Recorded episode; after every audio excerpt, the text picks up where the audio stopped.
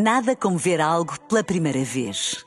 Porque às vezes, quando vemos e revemos, esquecemos-nos de como é bom descobrir o que é novo. Agora imagine que viu o mundo sempre como se fosse a primeira vez. Zais. Veja como se fosse a primeira vez. Um dia na história com Carlos Bastos. Mr. Gorbachev, tear down this wall. I have a dream. Aqui, posto de comando do movimento das Forças Armadas. Sim, é, é, é, é fazer a conta. Houston, we have a problem. Yes, we can. And now for something completely different.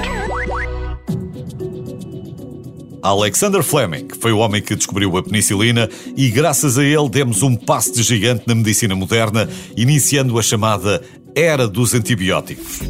Terá sido num dia como o de hoje, em 1928, que a descoberta aconteceu. Já lá vamos. Alexander Fleming nasceu na Escócia, numa família modesta, o pai era lavrador, e conta-se que um dia o pai terá salvo um jovem que caiu no pântano. O jovem era Winston Churchill. E Churchill ficou tão agradecido que resolveu pagar os estudos futuros de Fleming. É uma grande história, mas infelizmente é falsa. O próprio Fleming, numa carta a um amigo, escreveu: É uma fábula fantasiosa. No entanto, ele recebeu uma bolsa de estudos aos 11 anos, quando a sua capacidade académica foi descoberta. A partir daí, passou a caminhar 13 km por dia para chegar à escola. Depois, imagine, foi para Londres estudar Administração e Comércio. Mas era tão bom que passou dois anos à frente e formou-se com apenas 16 anos. Trabalhou numa empresa de navegação, onde era infeliz, e decidiu estudar medicina no Hospital St. Mary.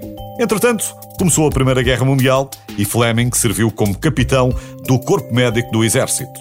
Foi aí que ficou impressionado pela grande mortalidade nos hospitais de campanha, causada pelas feridas que muitas vezes resultavam em gangrena. Quando a guerra terminou, regressou ao Hospital St. Mary, onde procurou maneiras de curar as feridas infectadas dos soldados. Um dia, segundo se diz, Fleming foi de férias, também tinha direito, e deixou algumas culturas de bactérias do tipo estafilococo sem estarem devidamente protegidas. Quando voltou ao laboratório, as placas de vidro estavam contaminadas, que é como quem diz, estavam cheias de bolor. E a primeira coisa que Fleming pensou foi deitá-las fora. No entanto, antes de fazer isso, percebeu que à volta do bolor não havia presença dos tais estafilococos, o que sugeria que o fungo tinha interrompido a atividade da bactéria e estava certo. Tinha nascido a penicilina que tantos milhões de vidas tem salvo.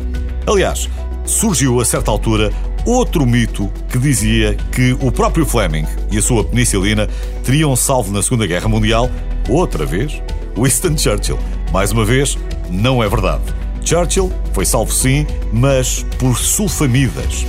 Neste caso, é provável que a informação correta não tenha sido publicada nos jornais, porque, como as sulfamidas tinham sido uma descoberta de um laboratório alemão e o Reino Unido estava em guerra com a Alemanha, pretendeu-se elevar a moral dos ingleses, associando a cura de Churchill à milagrosa penicilina.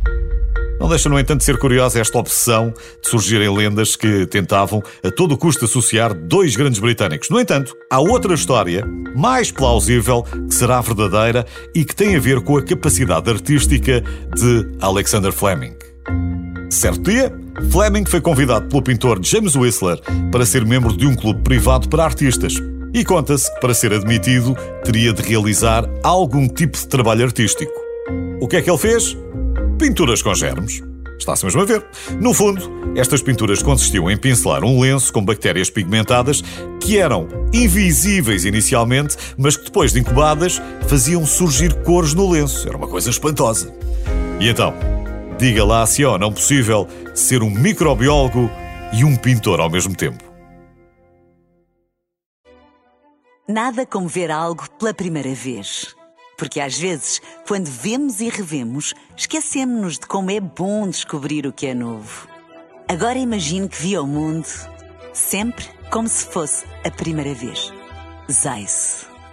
Veja como se fosse a primeira vez.